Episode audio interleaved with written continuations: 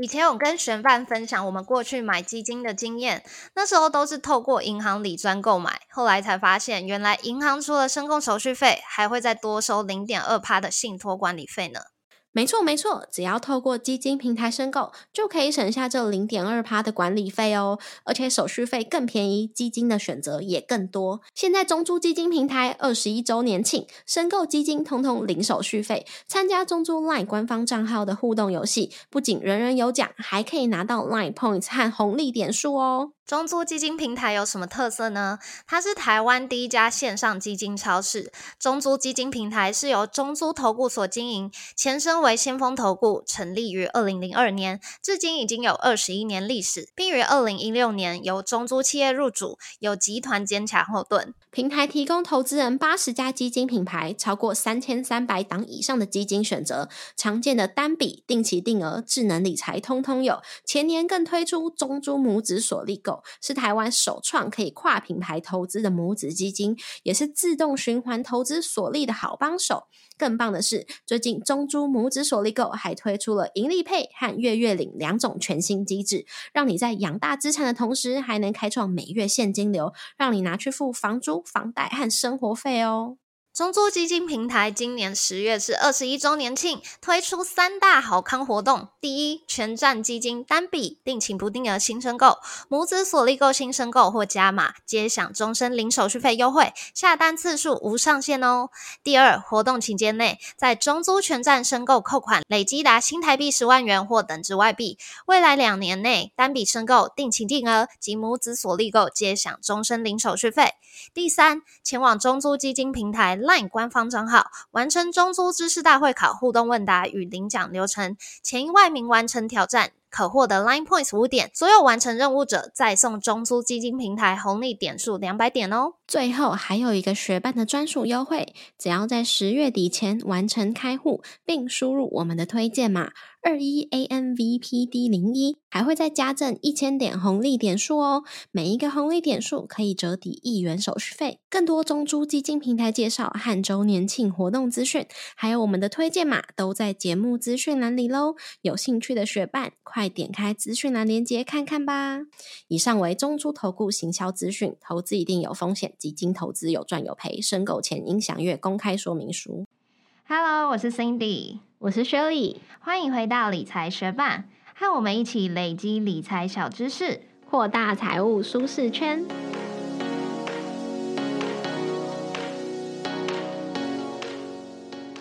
有在发了我们 Instagram 的学伴，应该会发现我们有去参加富国超级投资力的线下体验课。那体验过后，我们就觉得这堂课程要分享的投资观念还有分析方式，非常适合推荐给想要提升自己的商业分析能力，并且学会如何选股和估价的学伴。所以我们也有在 Instagram 上面跟学伴推荐这堂课程哦。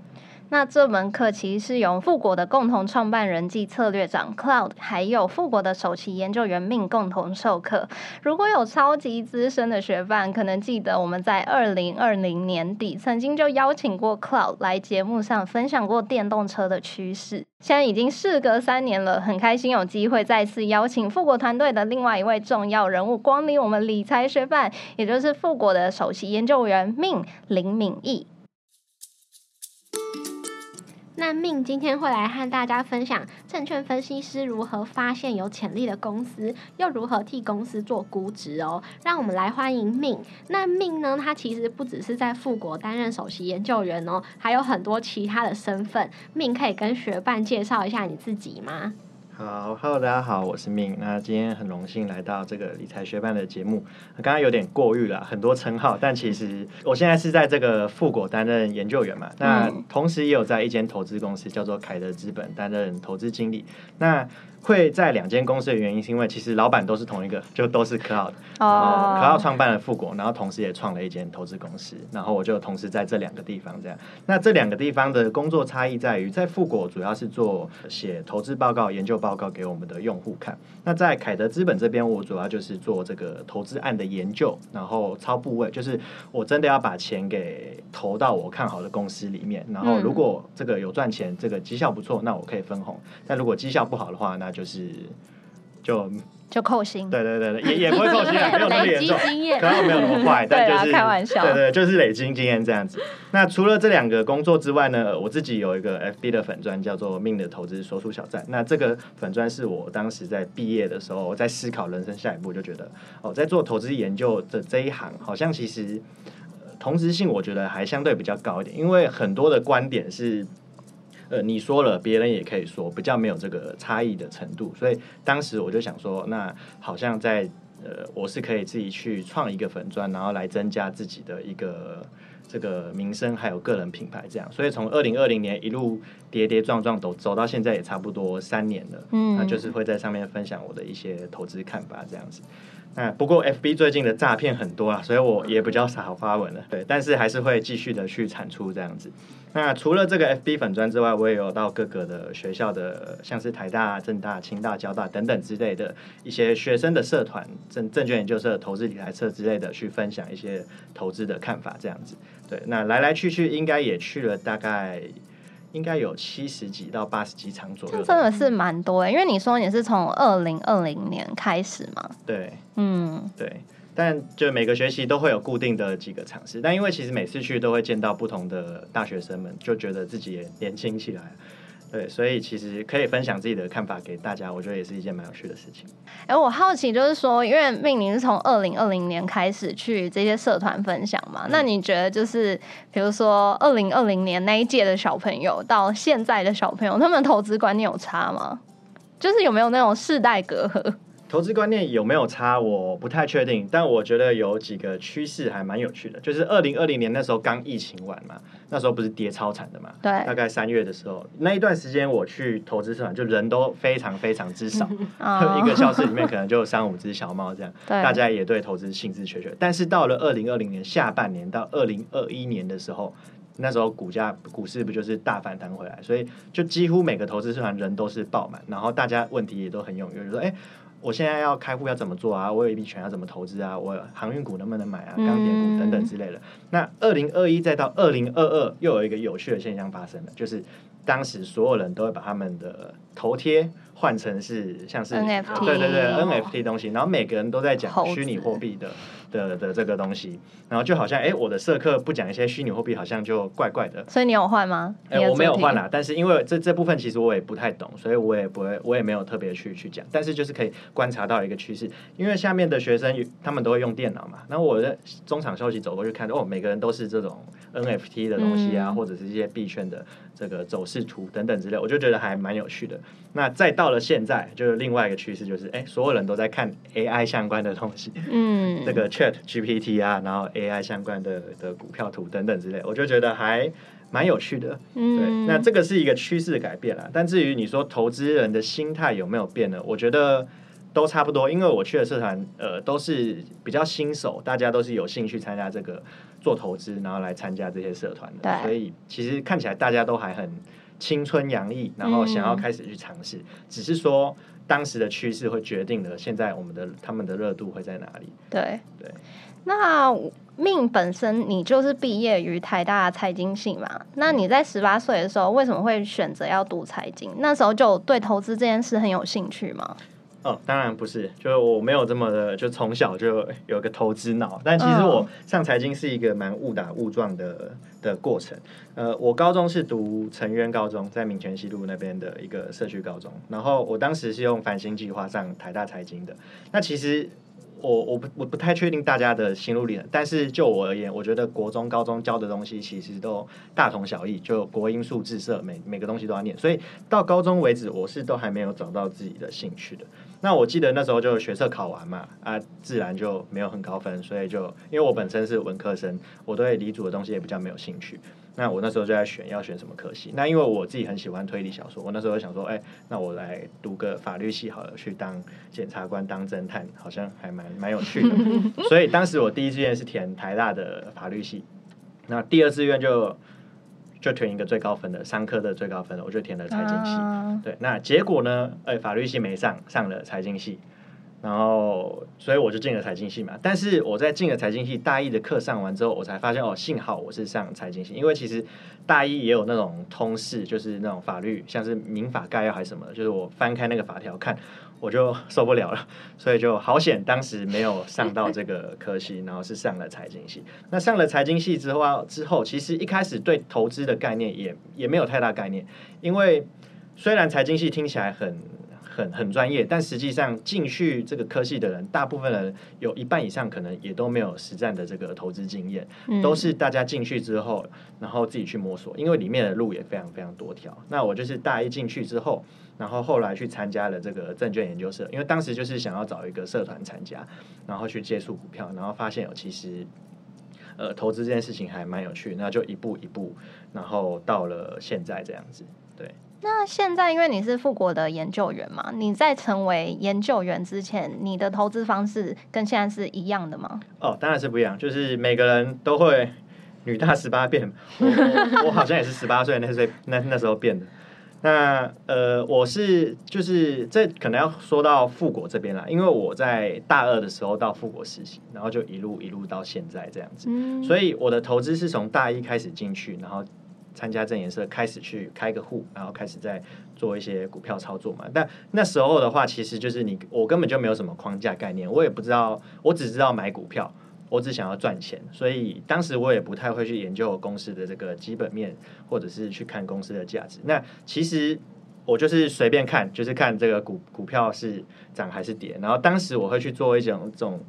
工具，叫做当冲，就是当天就要。买进，然后就要卖出，这样。那前几次有赚到赚到钱了，但后面的话就是有有赔也赔不少，所以后来就觉得哦这样子好像不太行。然后到了大二之后才呃就是加入富国，到富国实习之后，就是在 Cloud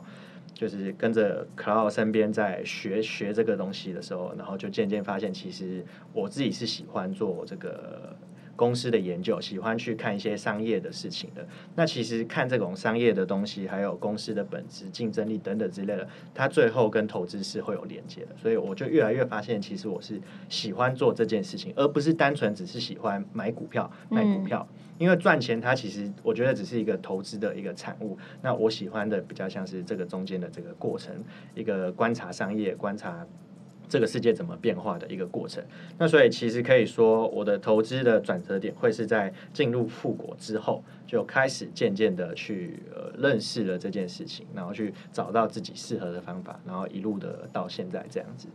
对。了解，所以研究就是你喜欢做的事情嘛？那大家应该也很好奇吧？就是研究员的工作内容会包含什么？然后就是市场上的公司啊，或者是各种题材这么多，你怎么决定要从哪里下手去研究？OK，那研究员的话，其实可以分成，我们就以股票研究员来说啊，分成两大类，一种是 sell side 的研究员，一种是 buy side 的。那顾名思义，sell side 研究员就是呃卖方的研究员，他们的工作就是写研究报告。那写给谁看？写给一般的这个投资人，然后看了你研究报告，可能觉得哦写的不错，那。可能会去买这只股票，这样子，这个是卖方研究员在做的事情。那买方研究员在做的事情，他一样要写研究报告。可是研究报告只是一个附加的产物，他们的重点是在做投资分析。那做投资分析是因为要把我手上的部位给投进去，然后因此去赚钱。那所以买方的研究员在做的事情是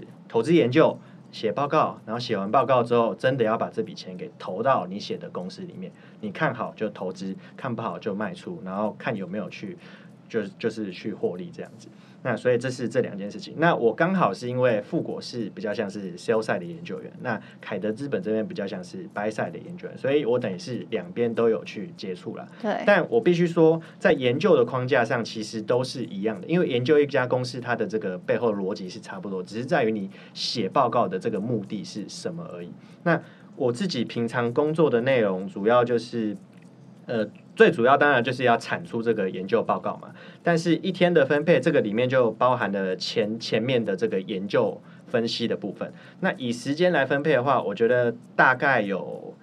七十趴左右的时间在做投资研究。那这个投资研究包含了找投资标的，包含了这种 deal sourcing，然后包含了这种去拜访公司，然后跟同业交流，参加法说会，各式各样的投资论坛，然后在 Google 上找各式各样资料，看各式各样的论文、年报、财报等等之类的，这些都包含在投资研究里面。那剩下的二十到三十趴左右，就是去把这个报告给写出来嘛。因为我研究了这么多东西，这东西其实都是在我的脑海里，可是我必须要把它给输出，变成是白话文，让一般人我其实没有根本看不懂这间公司。我看到你的报告，我也知道你在写什么，你想要表达什么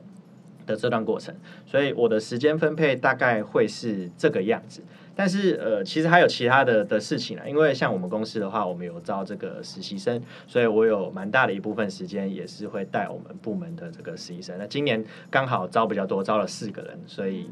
就是会花蛮多时间在跟他们一起，就是对对对，一起互动这样，然后就大家一起成长这样子。哎，那你刚刚有提到，就是你也有带实习生的工作嘛？那你是会带实习生一起去？发现市场上有什么值得你研究的公司吗？OK，呃，其实富国比较特别啊，我们会，我们我们采取的方式比较像是放牛吃草，就是因为我们相信每个人他们喜欢的东西都不一样，每个人看得懂他们的看得懂的东西也不一样，所以就是要让自己去发现。如果我现在硬塞一个题目给你，其实你没有兴趣的话，你看的也是也是看不懂。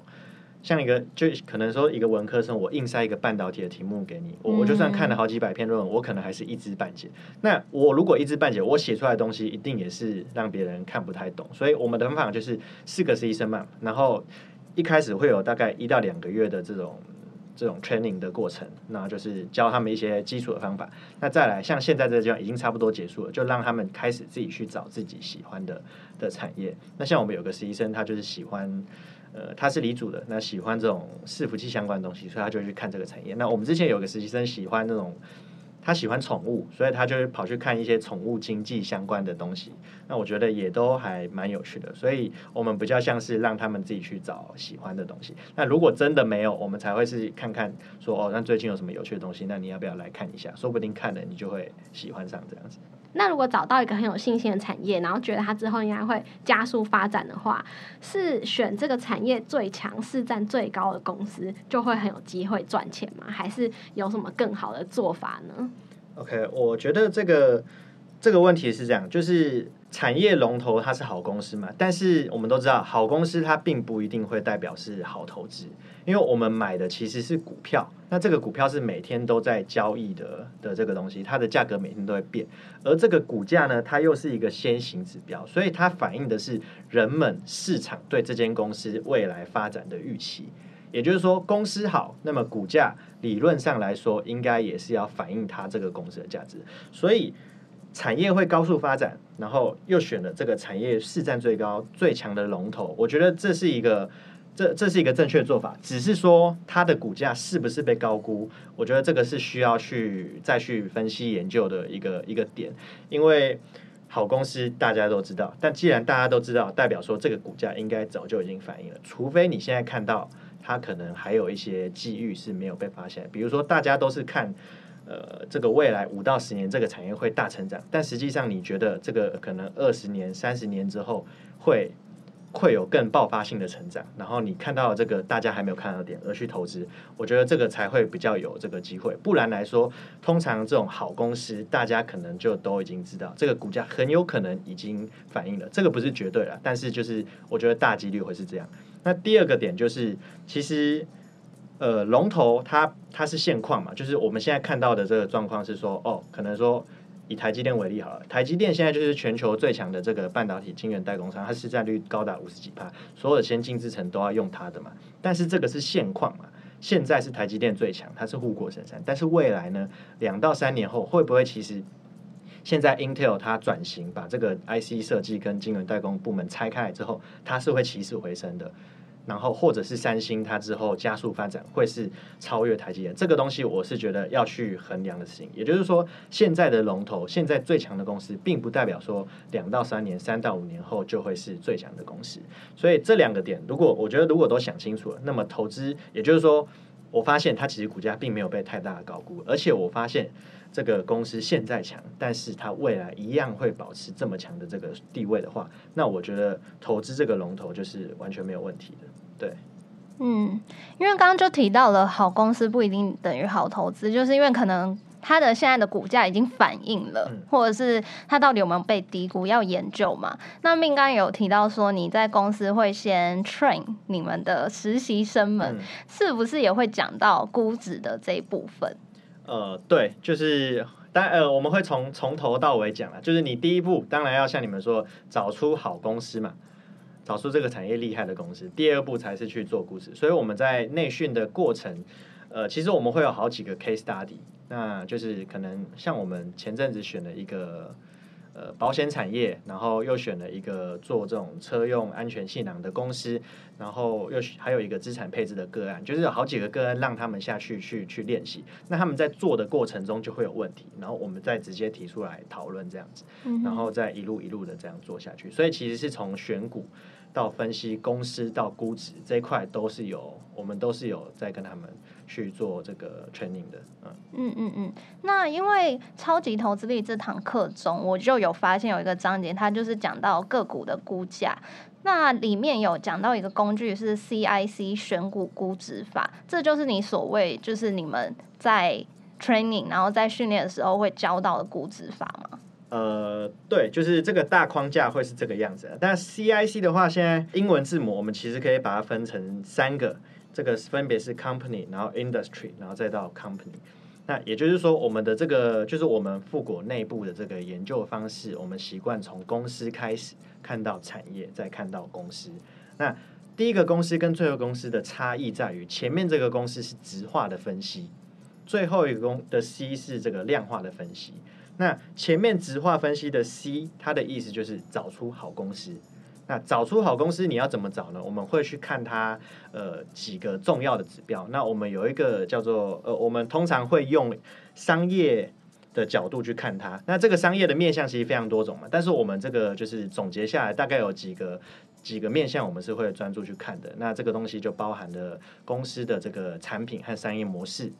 就他卖什么的，他是怎么赚钱的？他是卖软体赚钱的呢？他是授权 IP 赚钱，还是他是卖这种硬体设备赚钱的？再来会看他的这个策略的成长性，就是公司这间公司在未来到底你打算要怎么发展它？你打算要怎么去拓展你的这个市场规模？然后再来第三个会去看他的经营团队，就这间公司到底是谁在谁在带领它？是一个值得信任的好好的领导人，还是说其实就浑浑噩噩，可能就是一个。呃，富二代，然后平常也都不怎么参与公司的事情了。那这是第三个。那第四个的话呢，我们还要去看他的财务状况，就公司的这个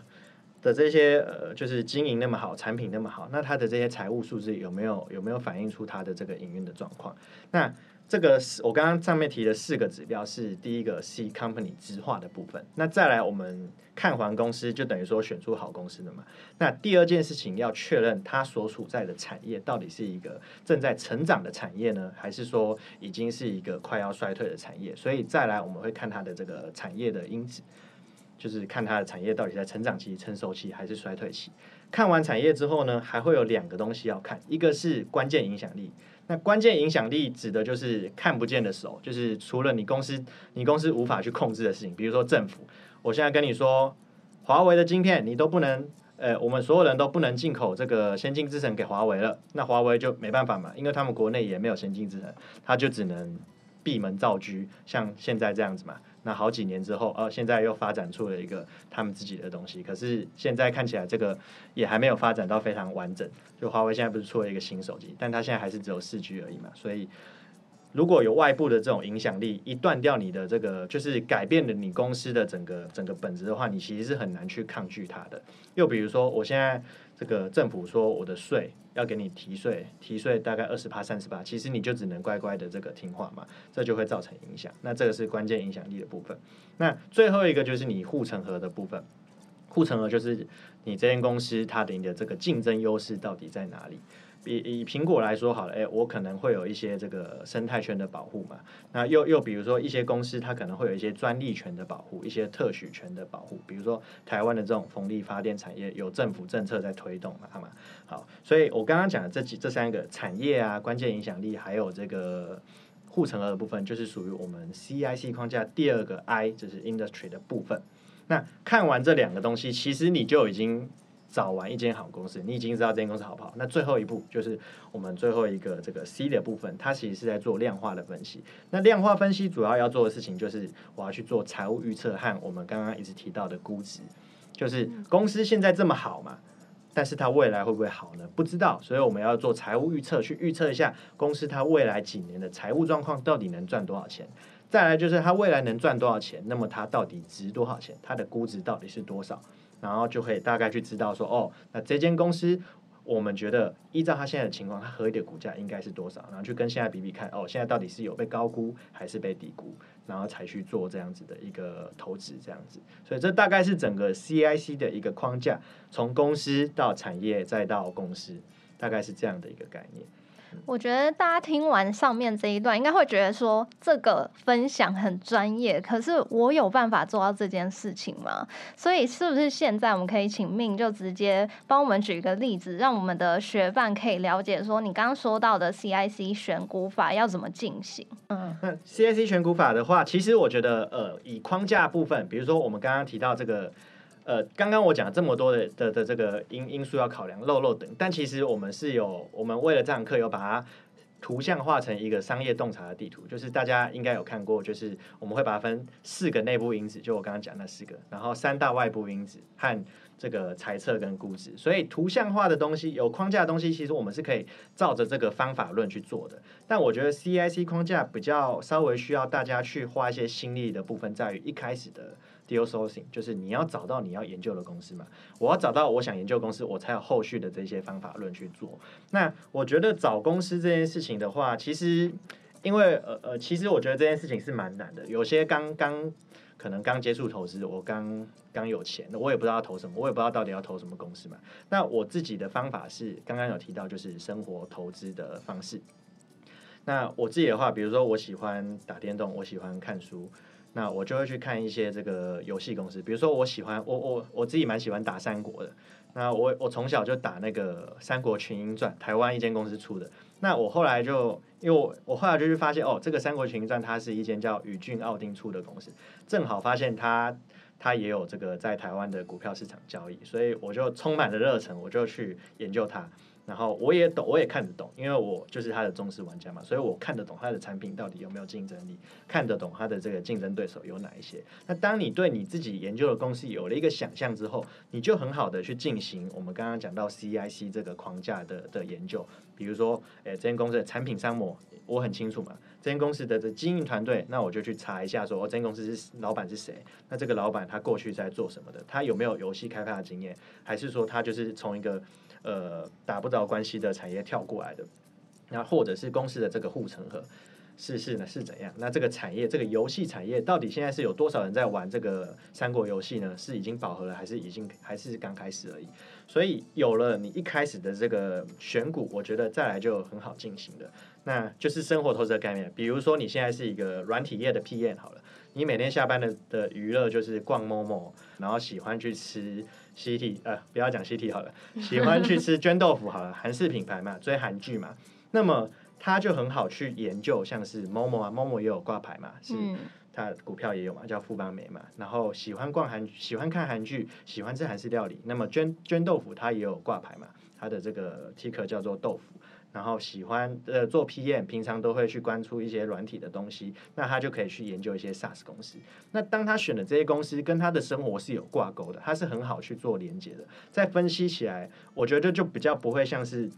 一开始你什么都不知道，我现在什么都不知道，我选了一间科技公司来。那我就必须要从头开始看它的这个产品是什么啊，商业模式什么，我会花很多时间。但是当你有了一定的认识了解之后，很多的东西是你可以信手拈来的。对，那这两个是呃这个选股方法，还有一个选公司的方法嘛。那最后还有一个就是最后一个 C 估值的部分，估值的部分其实就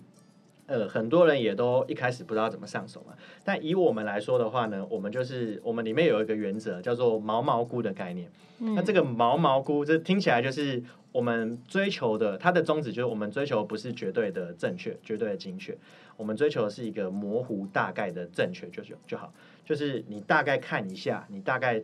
抓到这个感觉，然后觉得它是对的就好，不需要去真的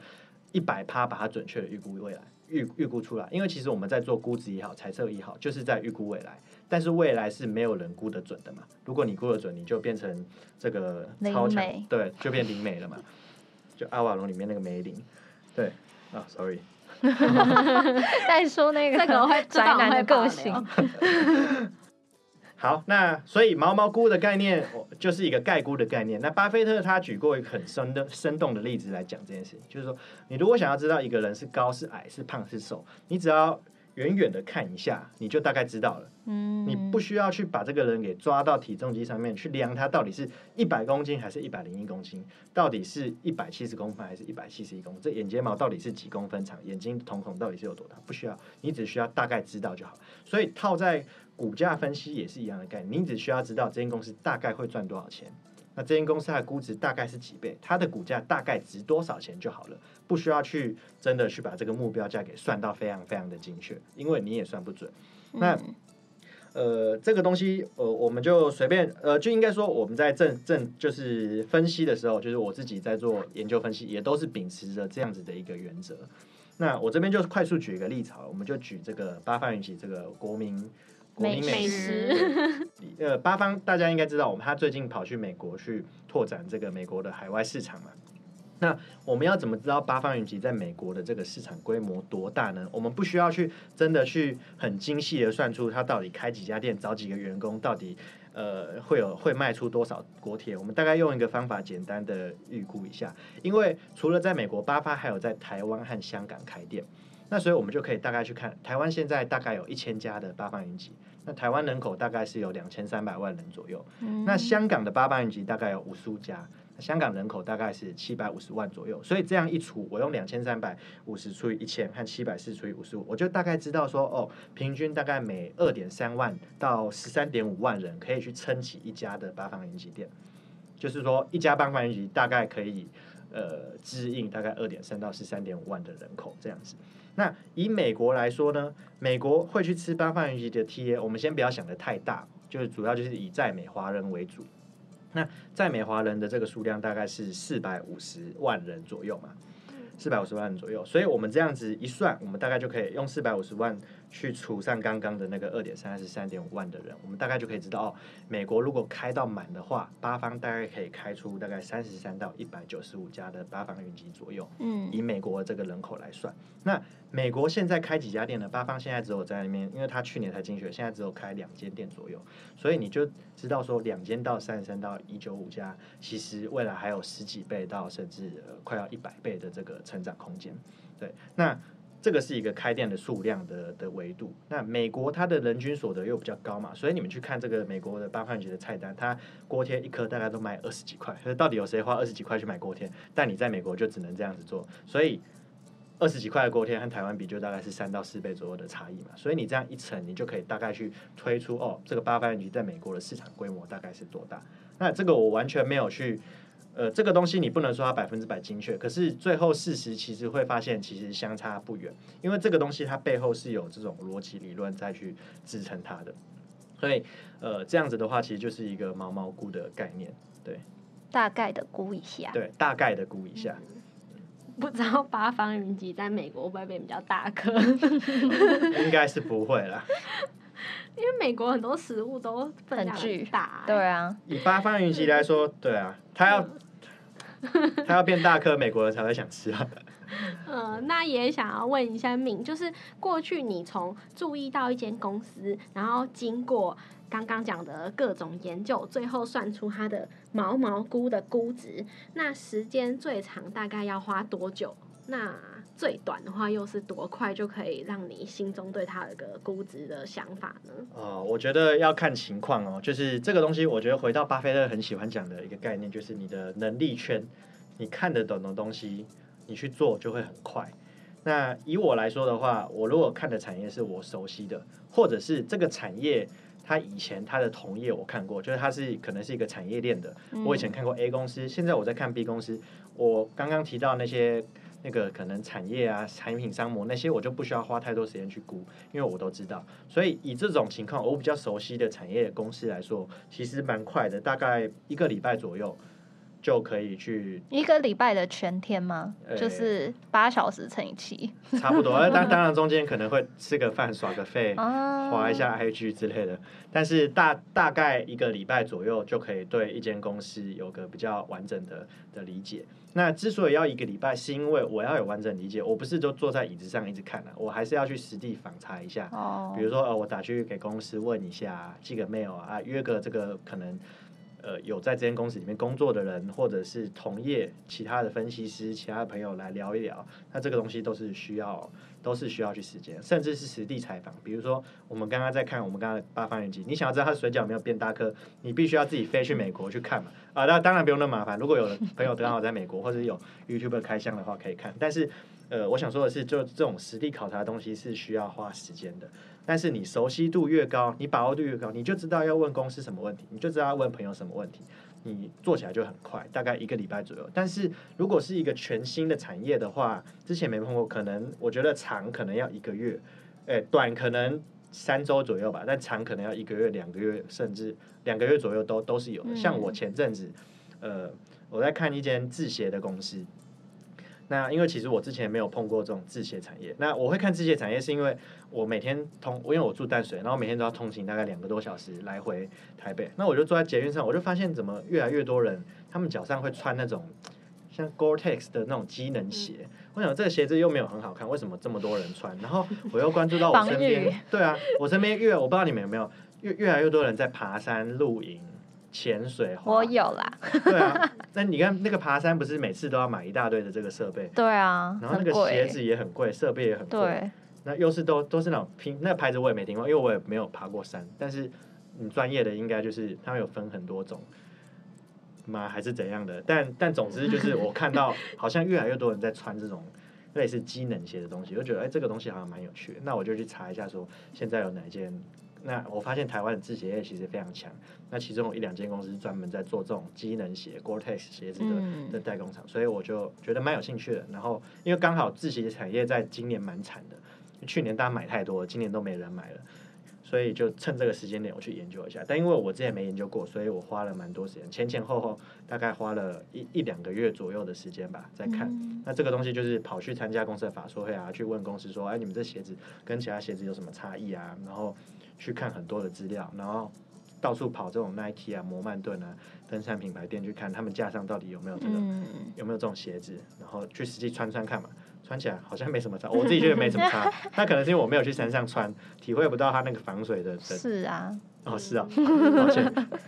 没有啦。哎，我想要问一个就是平凡投资人的问题，因为你刚刚有讲到说你还会实际打电话去公司，但是这。就是要怎么打？假设我就是听了命令刚刚的分享，我就是也很想要效仿，说，哎，你整个实地考察这个方法，那我打去公司，他就会，就是我要怎么开头，我要怎么问之类的。哦，可以。其实频繁投资，呃，其实公司每间公司它都会有一个 IR，就是投资人关系部门。那他们这个部门就是要用来服务股东还有法人的。嗯。所以你只要是股东，甚至有些公司的 IR 其实蛮友善，你只要是对他公司有兴趣的，他们基本上啦。都是会回，我觉得我遇过的公司在一百趴，当然有一些公司比较就是不想要回，但是大概有七成左右都是会愿意回你的。嗯那联系他的方法有两个，一个是直接打电话给他，另一个是寄这 email。那公司的 email 其实，在网络上，他们 IR 的平台都会有说这间公司的 email 是什么，你就直接寄信过去。那我觉得重点是寄过去的东西是你真的想要跟他交流的这种感觉，不是说，呃，我继续说，哎，啊，你公司股价为什么都不涨？你营收明年到底是会爆喷还是会衰烂？这种问题，你知道？他也没办法回答你，对嘛？对嘛？就是他也没办法回答，而且他也不想回答。但是，所以我我觉得跟公司交流的一个原则。就是你要先事先做好一些功课，就是你要让他知道你是有备而来，是真的想要跟他去交流的。那我觉得大部分的公司经营层都是会愿意去回回复的，对。我觉得还对，就是大家可以去尝试看看，因为比较难的就是跨跨出那个第一步，第一步嘛，跨出那第一步，所以其实试试看，我觉得会有很多意想不到的的机会。像我最近在读那个马斯克传，马斯克以前他也好像就整天在打架嘛，但是后来他就是跟他弟弟就直接去打电话给某个银行的这个。高管，然后问他说：“我想认识你，能不能跟你吃个饭？”这样这样，然后那个银行高管后来就被他们诚意打动，就跟他们吃饭。吃完饭之后，他就觉得这个马斯克好像是一个人才，然后就让他到他们银行里面去去实习了。所以我觉得很多机会都是，就是你去尝试，你就会得到的这种感觉。只是说要让大家觉得是有备而来的，不要千万不要是就是无脑式的这个发问。那富果的这个超级投资力课程开始宣传之后，应该有很多好友都会在广告上面看到，哎，命开了这堂课，那他们会不会自己来私讯问你说，我想要学习投资，你觉得这门课适合我吗？你会把你的课程推荐给怎样的人呢？呃，我的话，其实我不会局限说一定是想要投资才会推荐它。那我自己的话是会定位成是，你只要是对这个商业运转有兴趣的人，那其实我觉得都是适合的。因为我一直相信，投资其实它是一个思维的变现，就是它投资它其实只是最后的一个动作。我把钱投到这个股市里，然后看它有没有赚钱，有赚钱卖掉获利，没赚钱亏损卖掉，然后再接再厉，单压。因为刚刚有提到，就是投资也不是真的目的只为了赚钱。然后这堂课其实也有讲到蛮多，就是商业模式分析的部分。我自己也觉得蛮有趣的，因为我觉得你去认识很多公司，你了解他们营运模式，会不会哪一天突然那个你有一个 idea 的时候，你其实过去研究了很多营运模式，可以帮助你创业。嗯，那我也想问一下命，就是你觉得你们这堂课的研究方式跟市面上的一些投资课程的研究方式有什么？不一样吗？呃，我觉得研究方式不能说有什么太大的这个非常非常不一样，就是我们标新立异的东西。但我觉得。呃，以商业的这个洞察的角度出发，会是一个比较特别的点。就是我们其实，在强调都不是说你投资可以在市场上赚到多少钱，而是说从这个东西的本质去看，这个东西我们投资股票，那它的这个背后的商业运转的逻辑是什么？因为其实我们买股票买的就是这个公司的部分的所有权嘛。那我们买了公司的这个的这个股票之后，然后公司拿到了钱。然后因此把钱拿去做拿去做这个买设备啊，然后研发产品等等之类的，然后再做出它的这个产品服务，然后我们再去买他们的这个产品服务，其实它就是一一整个这个商业的这个循环的这个流程。那所以其实我觉得我们比较呃特别的一个点在于说，我们是从这整个商业。模式、商业逻辑背后的角度去出发，然后去思考到我现在到底是想要在市场上得到的是什么东西，然后去看穿这个公司的的这个本质之后，然后再去决定这个公司的这个投资价值是多少。所以我觉得比较像是一个这样子的流程，所以我不会说它是一个就是纯粹的投资课或者是什么财报课等等之类分析公司的方法论。我比较。呃，想要我我我可能比较会把它定位成是一个商业思维的投资分享，投资的这个心法课程。对，就是我学了这个东西之后，其实做投资把投资做得好，只是一个比较像是呃，它附加的一个一个附加价值。但是更有意义的在于你的思维，我觉得会有一个蛮大的这个转变。那巴菲特他之前有说过一句话，就是我是一个好的企业家，所以我是一个好的投资者。那，我是一个好的投资者，所以我是一个好的企业家。就是说我投资要做得好，我必须知道我买的东西到底是什么啊。所以就像刚刚 Cindy 说的嘛，如果我之后诶是想创业，那么其实我学到的这些东西，商业的这种运转的这个模式和背后的逻辑，其实都是可以贯通的。又或者是我以后不是想当分析师，我也不是想做投资，我就只是想去一般的公司去去上班，然后可能去当个管理层的角的职位。那其实这些东西也都是可以去帮助你去。去做一些发想，比如说我到了一个策略部门好了，那我要怎么把这个东西的产品给推出去呢？其实这个一样是回到商业的本质，你要去洞察出这个产品它的这个策略成长是怎么样子的，再去定制一些相对应的方法。所以我觉得，嗯，这整套这整套东西会是比较跟其他的这个市面上的这个投资课程比较不一样的地方。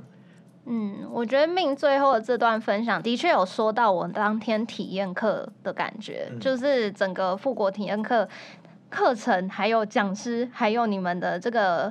呃出发的角度，都让我觉得是不太一样的。那也谢谢命今天的分享，也再次向各位学伴推荐富国的超级投资力线上课程。而且我也记得那天在线下体验课的时候，就有看到命啊，还有 Cloud 就用这个完整的框架示范，怎么样分析一间公司它的内部啊，还有外部的因子，还有怎么样透过财报的数据加上商业分析，推估出来的数据来进行估价。那在那九十分钟之内，就觉得学习到很多，也很想要重播啊笔记。那在线下课很困难，可是线上课程刚好就有这方面的优势，也非常推荐给想要学习系统化投资方法、提高投资胜率，还有提升商业洞察的学伴。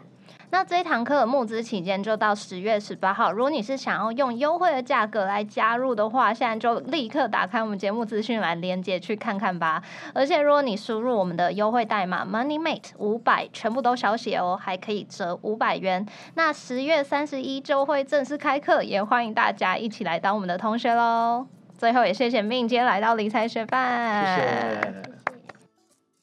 谢谢你在忙碌的生活中愿意播出时间来和我们一起学习。在这边也再次邀请你在 Apple Podcast 和 Spotify 上面帮我们打新留言，让这个节目被更多人听见。同时也欢迎你到 Instagram 搜寻理财学伴，找到我们来跟我们聊一聊。如果你也愿意支持我们，继续把理财学伴做得更好，也欢迎你分享理财学伴给身边也想一起学习投资理财的朋友哦。我们的网站上会有文字版的整理，如果想要收藏或是回顾，也欢迎你上去看看。网址是 moneymate 点 space，拼法是 m o n e y m a t e 点 s p a c e，也可以从节目的简介中找到网址哦。理财学伴，我们下次见，拜。拜。那就是我们我五月的时候有去奥马哈参加那个巴菲特股东会嗯，啊，因为想说他们都九十几岁了，再不参加可能就没机会对，然后就是因为那个那个其实就跟演唱会一样，有好几万人去，然后。他们股东会是早上八点开始，还是九点？我有点忘记了。但反正就是排队，就是大概要凌晨三到四点就去排。然后我们那天大概是前一天的早上四点去排队的。对，那我们去的时候已经大排长龙了，就大概已经有三两三百个人在那边排，所以大家是会在那边搭帐篷。诶、有一些人会搭帐篷，嗯但是我们没有那么疯狂，我们就早上四点才过去，但也有点疯狂了。只是因为你再不去的话，就真的是没有机会。可是嗯，吊诡的是，因为我们前一天晚上他们那边有个当地的聚会，就有一些当地的那个爷爷奶奶，我们就在跟他说，我们隔天要去股东会，然后问他说我们几点要去排队比较好。他们就说，哎、你们就早上七点八点去就好了，一个小时前去就好了，不用那么早。我们说，哎、那这样子不是会坐不到前面吗？只能坐在最后面。他就说没关系，你就是那时候去就好。嗯但我们就不信邪，我们就四五点去。结果我们那天去就有很多稀奇古怪的事情。那其中我遇到一个比较有趣的事情，就我看到有一组印度人，他们就手拿了一大箱的那个饮料，那里面是咖啡，那上面写印度文，我也看不懂那什么东西。但反正他就接近我，拿来问说：“哎、我请你喝咖啡，你要不要喝？”那我想说：“哎、我刚好没吃早早餐很，很饿，那我就我就拿一杯来喝。”然后我就跟我朋友喝，喝了好几杯之后，我们就看那几个印度人就不见了，然后就看到他们一直往前走，往前走，一直在分咖啡。然后分咖啡的当下，就在跟那个被他分咖啡的人聊天。对，然后那些印度人就顺势就排到了那个队伍里。可以就这样插队。对哦然后就看着他们本来跟我们排在同一个同同一个地方，然后就越来越往前，越来越往前。然后大家 OK，大家就因为大家不知道，他们就请他喝咖啡啊，大家就想说还不错，然后也有东西喝，然后又跟他交朋友聊，因为那个印度人也跟我聊了蛮久的。然后后来我们就想到这咖啡上面的印度文，就是不知道写什么东西，看不懂。然后我另外一个朋友喝完，他就肚子有点怪怪，然后我们就上网去查那个那个印度文的意思，然后发现那个好像就是印度的某一种。就是会帮助你排便的东西，所以他除了想要插队之外，他也想要把人群赶走，他就是让大家去找厕所。因为他有 Plan A 和 Plan 对这当然 B，A 就是顺利插进去，B 就是大家都去上厕所。对，这当然是阴谋论啊，但我不知道这个东西到底他们是不是打算这样子做，但反正结论就是，我们就乖乖在那边排，然后排很后面。但是因为我们后后面中途我有去前面看一下，我就说，哎、你们不是刚现在那些印度人吗？你们刚不是刚才跟我聊得很开心，怎么现在排在这前面？然后他们就跟我说嗨，然后门一开他们就冲进去，然后我们就乖乖的从后面走进去，这样，所以就还蛮有趣的，就给大家一个经验啊，就是如果下次要去奥马哈的咖啡的股东会，就记得